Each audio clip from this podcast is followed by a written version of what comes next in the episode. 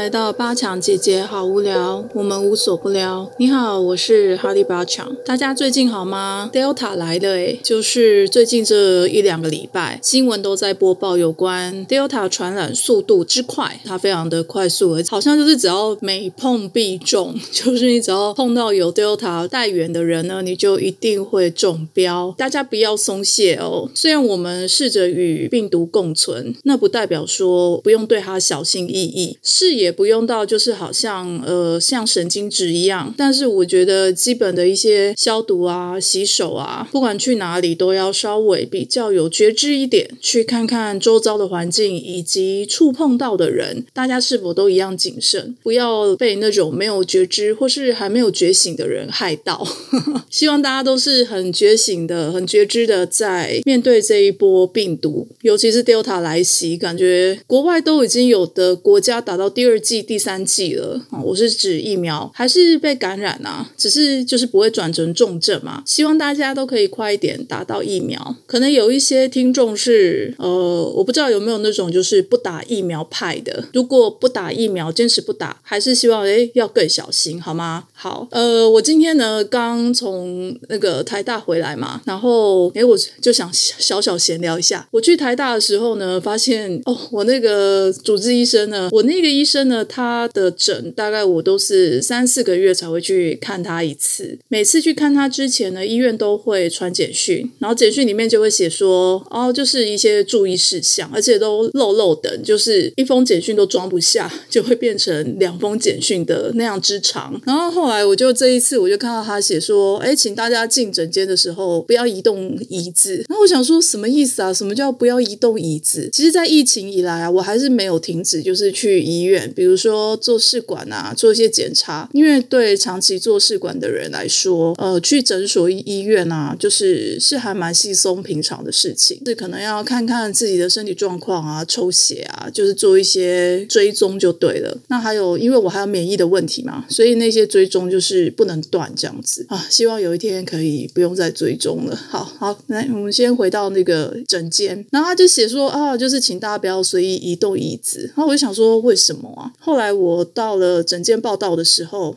我就坐在那个诊间外面嘛，台大诊间其实呃现在人又回来了嘛，就是人潮回来，只是因为最近 Delta 又起来，我发现就是戴防护面具的人也变得比较多，因为之前疫情稍微减缓放松的时候，戴面具啊或者穿防护衣的人就比较减少。刚开始的时候，比如说今年三四月、五六月的时候，即便去诊所啊，或者是去大医院，像台大这样的医院，会发现比较多人，就是我是指病人会全副武装这样子，就是用手套，然后。又有防护衣，戴一个面罩，然后还有戴帽子等等之类的。现在因为 Delta 回来，就是虽然没有像刚开始就是大家这么惶恐，就是穿很多东西这样，可是的确就是哎，那个面罩的比例又变多了。那我就坐在诊间外面想说，为什么医生啊讲话超大声的？那我想说，哇，医生声音好洪亮。可是我就回想说，哎，我之前看他的时候好像还好啊，为什么他今天讲话，我坐在诊间外面我都听得到？轮到我进去之后才发现，哦，我们一般如果进去看诊。病患的椅子就是黑色的有凳子嘛，那那个凳子呢就被搬到医生离医生大概一公尺远的墙壁旁边，然后他就会请你就是坐在墙壁旁边那个椅子上，那就跟医生保持一个非常良好的距离。然后我看了之后，我就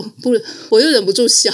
我就笑出来，因为我就觉得医生好可爱。就好说他也是很差吧，呃，护理师啊，他们都是穿那个全套的防护衣这样子，医生也是，然后他们都有戴面罩。反而是像我们这种病患，尤其是我就只有做基本的口罩的防护啊。那因为我本来就有戴眼镜嘛，那就不用再戴护目镜之类的，就回家记得洗一洗就好了。坐下来之后我就笑了一下，对着医生很不好意思，因为那个医生就看我一眼，好像觉得说这有什么好笑的？难道你不知道疫情很严重吗？那个表。情，但是他是客气的表情，不是说好像很不爽。然后我就哎，赶快收敛起自己的笑，那我实在太想笑。然后我想说，嗯，这个医生就是相当害怕，难怪我在外面听得到他的，因为就是他跟我讲话的时候，他那个嗓门要超大，你知道吗？就是那个嗓门之大。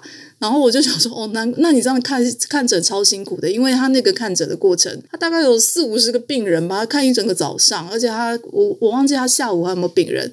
但是我的意思是说。哦，那就是得身体要非常好，这样。对我讲话的时候就是要面对我，因为不然他只要一转身啊，我就是还不至于听不到，可是就会觉得啊什么，就是有点那样的感觉。所以呃，今天看诊整个过程呢是还蛮有趣的，因为之前去看好像是在疫情之前，大家那个时候都还在考虑说爱打不打的那个时候呢，哈，就是那时候有一些疫苗，然后就是让大家去打，那时候台湾人还爱打不打，还没到疫苗缺乏的时候，现在接着去看它就变成这样。好，那今天就是讲一些看诊的小心得。嗯，大家有想要听这种东西吗？好，然后今天我想要来聊有关男女之间的不同哈。呃，recap 一下，呃，虽然我是讲试管啊什么的，但是我决定就是不是只有讲试管，然后怀孕的事情，就是从前面那种男女关系啊，或是男生女生不同，看看能不能帮助一些人，就是即便你不是在做试管，或者你对两性议题啊，或者是对关系很有兴趣的人，好，就可以来听听这一些，嗯，算教材吗？算吧，因为它也包含在觉知孕育里面。就是孕育不是只有单纯指就是怀孕的事啊，还有备孕，以及再往前推嘛，一男一女交往的时候可能要注意的一些事情，只是会比较指向灵性方面的事情。那这些事情呢，嗯，还蛮值得大家讨论的。那有些人会问说，那我已婚，我还需要去讨论吗？了解这一些男女之间的不同吗？或是这些议题吗？或是这一些嗯所谓的题目嘛？嗯，啊，看你喽。有一些人就是，即便在婚姻里面，像我吧，我还是会不断的。在跟我的先生就是讨论有关我们俩之间的关系，然后并且做一些调整。我觉得这个在经营婚姻方面是还蛮需要的，并不是说哦结婚之后，尤其是生小孩之后，哦虽然我没有小孩，但是我还是鼓励已经生小孩的妇女们或者是老公哈，如果你是男性，你有在听这个节目的话，还是要能够定期的，就是和自己的另外一半或者是和自己的伴侣哈，你的 partner 去讨论一些你们俩之间关系的一些进展。或是调整，交流一下彼此的看法，要多做一些沟通。不管是经营婚姻或是育儿，不要害怕吵架嘛。也不是说靠吵架才叫做什么经营婚姻。不过，的确有时候我们在做观念沟通的时候会发生吵架、争吵，但不要害怕，就是好好的沟通。然后，今天要讲就是有关男女之间不同，以以及 Yogi 巴讲讲的就是和谐沟通的通用原则。哎，我其实想问大家，会不会觉得，如果你有固定在听我节目的人，会不会觉得我讲话无聊啊？都是好像在讲教科书的东西。会觉得想要听这一些吗？会不会就是觉得相当一板一眼？好啦，算了，反正我录节目也不是为了就是要让自己觉得好笑，或者让别人觉得好笑。我只是想要呃留下一个记录，然后让有需要的人或是有缘人呢听到这一些内容。因为这些内容也不是我编的，这些内容就是我们所谓的教材里面的一些小小的分享。那教材的内容量呢，其实也不少。好，那我尽量挑一些就是比较简单的，或是嗯，是这样，因为我在困难的瑜伽师资的训练。已经完成了二级嘛，最基本的是一级师资训练。那我也完成了二级。那这个二级，哎，我好像又讲到别的地方去。不过我快速的讲一下，一级师资跟二级师资呢，都是需要很多时间，尤其是二级师资是更深化的呃五个模块。那这五个模块呢，就是有分别有不同的主题，而且非常的深化，也不是说上完以后就可以马上出来分享，一定要经过内化。所以有一些一级师资毕业的人呢，就可能要过十年的，嗯，应该说消化吧，然后再去上二级。那我是因为还蛮幸运的，之前有举办过师资的课程，然后也在这个过程中把五个模块、五个二级的模块全部都完成了。只是我还是很需要很多时间去内化它，加上因为现在疫情的期间嘛，也没有办法开课。我知道有一些老师还是固定开课啦，但是我前几集有讲，如果你都没有固定收听，你只有听到这一集，我也是在讲一次就。是我觉得瑜伽跟呼吸很有关系，所以这一次又是 COVID nineteen 是什么？跟肺有关系的，所以我就停课了。当然，我就也失去了我的 收入。我也不知道我这个疫情结束之后是不是还会有人来找我上课，因为我知道有些老师他们是没有停止的，只是我觉得为了安全起见以及顾及我的学生，我爱我的学生，所以我不想要任何人冒险，就是大家这样的交流群聚，因为上课是一种群聚，而且又是很多呼吸法，所以我还是坚持，就是即便没有收入，那我就用 podcast 的方式，就是跟大家分享以及接触，然后也如果我的学生有在听我的 podcast 的话，嗯，就是老师也很想你们，但是，嗯，希望就是借由这一些节目跟你们还是有一些连接，好吗？好，所以我们来讲简单的讲一些 Yogi 巴讲他认为男女之间的不同哈，就是这个在我的一些常规课里面，我有时候也会跟学生提，只是也没有就是非常完整的说过。那在这里我就简单的讲，男人跟女人的原始本质是什么哈？那以下都是 Yogi 巴讲，其实我的只要有关瑜伽的都是 Yogi 巴讲的教导啦。他是这么说的，他说。原子原始的和最初的细胞本质，给女性带来一种非常流动的态度。然而，这个女性呢，也会被她的心智，之前有讲过，心智就是 mind，她也会被她的心智拥有的六个轨道所挑战着。这个六个轨道呢，六个心智的轨道。六个 mind 的轨道呢是有利有弊的。那这六个轨道是什么意思呢？其实，在 Yogi 巴讲的教导里面，女生呢，不管是能量场或者是心智呢，就是 mind，都是比男生还要强大的。就是跟我们原本想的不一样嘛。我们以前有一些比较传统的教导，都是以男性为主，但 Yogi 巴讲他的教导都是以女性为主，因为他认为女人呢才是将来主宰这个世界最重要的一个性别。哈，就是他很看重有关女人。人的成长，而且他也认为有史以来就是女生都是被压抑的，或者是有点不被看重，所以他特别的想要提出说，其实女人呢是很强大的，能量是很多的，然后也是比男人好。呃，我不能讲好坏，但是如果相较起来，就是不管是能量场或是心智，都是比男生多的。六条轨道就是说，男生只有一条。好，我们现在讲不同哦，男生的心智就是 mind 只有一条。我们注意一下，就是我们如果跟男人讲话的时候，有没有发现，就是他们其实都记不住。我相信很多老婆或是女朋友应该都会有类似的经验，就是你要叫他同时去做三件事吧。好，你交代他说：“哎，你等一下洗完碗啊，然后你就记得要把厨房的垃圾打包一下，然后你打包完之后呢，顺便把地板的水擦一擦之类的，然后你再去看看说那个衣服洗好没？好，就是请他注意一下。哎，可是啊，通常他。可能只会完成其中的一样或两样，你就已经感觉到很谢谢他了。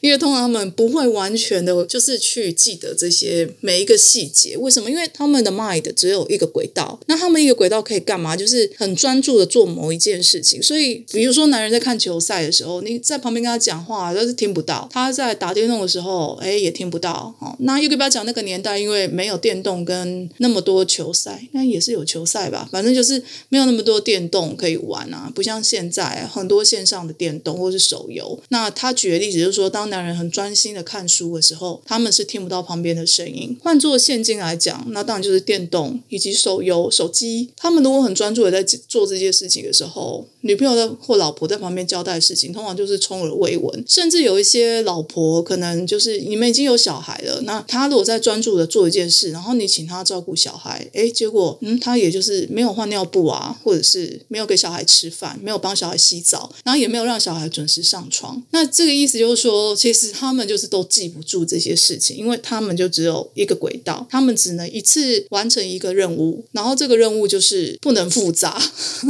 呃，那女人不一样哦。大部分的女生，我是指大部分，因为我在想，可能也有例外。那大部分女生呢，都可以处理多样的事情。好，比如说你可以一边讲电话啊，然后一边炒菜啊，顺便看看小孩在干嘛，监督小孩说，哎，你有没有在做作业？好，然后并且指挥另外一个小孩说，哎，去收玩具。好，就是我们女人就是可以一次做很多事情。那是因为我们有六个轨道，就是我们有六个 mind，所以我们可以这样子，就是一次分心，并且把这一些分心。的事情全部都完成，至少就是你可以完成五六件事情在同一个时间下。我以前会跟我老公说，为什么我可以一次处理很多事，但你没有办法呢？原因就是因为在这里。可是呢，这个六个轨道它的缺点就是，如果你想嘛，因为你要一次使用六个轨道，其实那个是很消耗能量的。如果常常这么做，哈，就是你偶尔这样做还好。可是如果你常常这样做，就是你常常就是在长。时间下严重的扩张的去做这六个轨道，一次就是一直在做这些事情的话，其实会压垮你的神经系统。最终呢，这个神经系统会变得很脆弱，然后并且可能有些人会崩溃，导致说有些女生会关闭她的敏锐的感知。因此，有一些女生会说：“嗯，我就很大条诶，我神经很大条，我不知道诶，或者是。哎，这样会不会有点绿茶婊？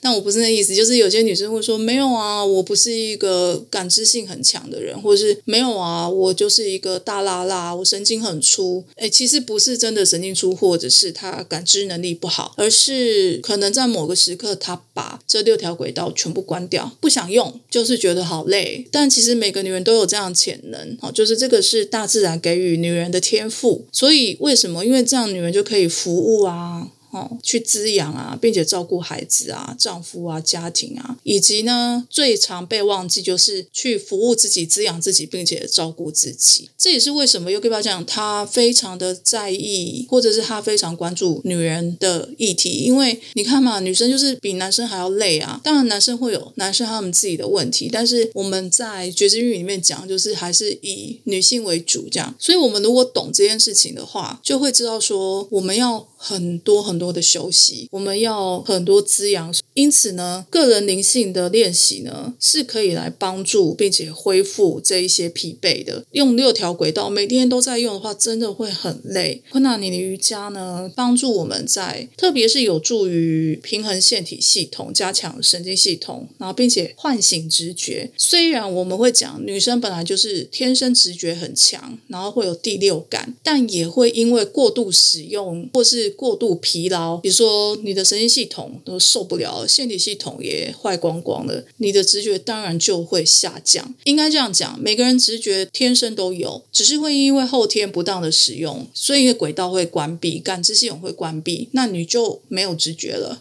它是这样子有点连续的，所以练习者呢，就是练习困难你瑜伽的人，利用这个瑜伽去处理生活压力，并且去面对一些可能自己觉得很受不了的情形，然后保持一个平稳的个性或是平稳的心情。比如说我们在日常会鼓励大家做 Kri 啊，做冥想啊，主要是帮助我们去清理身体的毒素，以及清理潜意识中挥之不去的念头。这也是为什么一直鼓励，不只是比如说孕妇或是备孕的人，其实。一般的女性，如果你又有结婚生小孩，又工作哈，就是有非常多的工作的话，很多斜杠的话哈，其实都可以利用练习瑜伽、练习昆达尼尼瑜伽呢，来让自己活在当下，而不是活在过去，或是去活在未来。做这一些 k r i a 或是练习冥想，其实是就是给出一个每日的承诺，比如说冥想半小时啊，为自己做一件好事啊。那当然啦，你也不一定就是，如果你觉得你对瑜伽真的很无感，我知道有些人可能天生可能比较喜欢极限运动啊，或者是不想要运动，连瑜伽都不想动，那么你也可以去看一本书，或者是列出一些你觉得每天你必须要做的事情。那那些事情可以是，比如说我每天要去散步。啊啊，做瑜伽是最好哈，然后或者是每天要做一个沐浴，那个沐浴是说是很有觉知的去洗澡，然后或者是去每个礼拜每一个月然后去做一次按摩，或者是去做脸之类的，或者是可能要去散温暖，或者是可能一定要比如说一个月至少要跟自己的女性朋友去聚在一起，不管做什么哈，看是去骑车啦，去唱歌啦，看电影啊，就是要有一些属于滋养自己。的时间，甚至你可以去追剧嘛。虽然追剧非常耗时啊，但是哎，如果你可以追剧的话，那么追剧至少一个影集最少要四十分钟吧。一个冥想也不过就你最短可以做十一分钟嘛，三到十一分钟，再不济三分钟，对不对？嗯，可以抽出这点时间吗？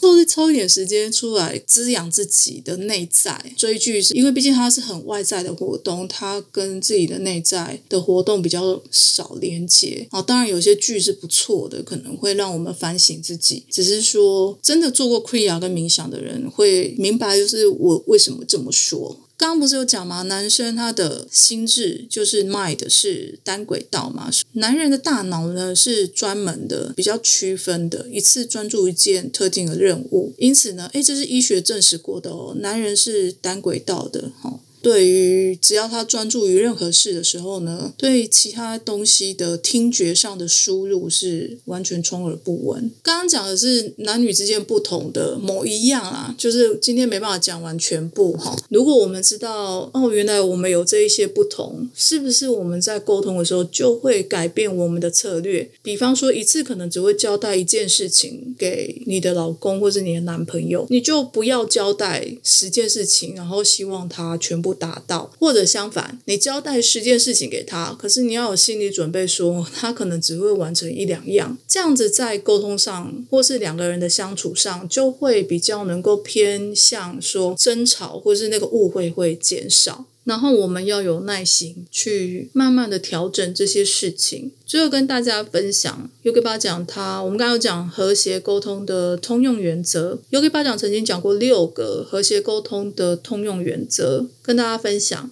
第一个是沟通是为了更好的明天，而不是为了破坏今天。第二个是你所说的一切都会永存，而你也必须在其中活着。因此，注意别让自己活在你自己沟通的烂泥中。第三个，说错一个字的后果，比你能够想象和估算到的还要糟糕很多。第四个，被说出的字词、词语是一个用来沟通的机会，别把它们变成战争。第五个，当你沟通的时候，你需要再次沟通。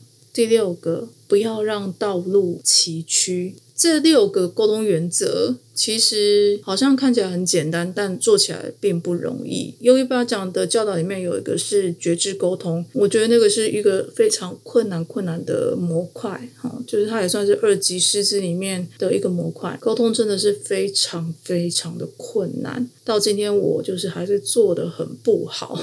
比方说，它里面有讲到，就是嗯，我们所说的一切都会永存，然后我们也必须在其中活着，别让自己活在自己的。沟通的烂泥之中，意思就是说，有时候的确会因为沟通的时候讲出一些比较情绪的话语，而这些情绪的话语或是气话，有时候会生气嘛，会讲气话，这些气话呢都会带有攻击性的话。那其实这一些所谓的词语的能量呢，都会永存在彼此的关系之中，所以。他才说说错一个字的后果，其实是我们很难想象跟估算的。因为说错话就是一个比我们想象中还要糟糕的事情，所以我们必须要每次在沟通要讲话之前，必须要有耐心。耐心就是说，先静默下来，深吸气，然后静默下来，并且明智的选择我要怎么打这场战。其实沟通在有个比较讲的有一些概念里面，他会把它当做。是某一种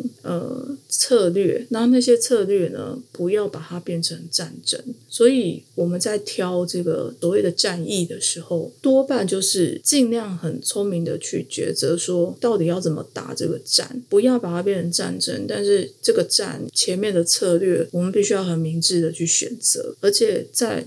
吵架的当下，我们通常都是会很容易，就是去抓紧说我要怎么如何的扩大表达自己的观点跟看法，或者是我一定要做对的那个人。所以有个表讲会说，每当吵架的时候，那个当下非常非常生气的时候，先深呼吸，因为呼吸可以帮助我们把这一些情绪呢稍微调整一下，并且在当下问一下自己说，我们在吵的这个东西，在十年后是不是还那么重要？大多数呢，有一些争论呢，在长期看来是不重要的，就是所以要明智而且有策略性的选择自己的战役。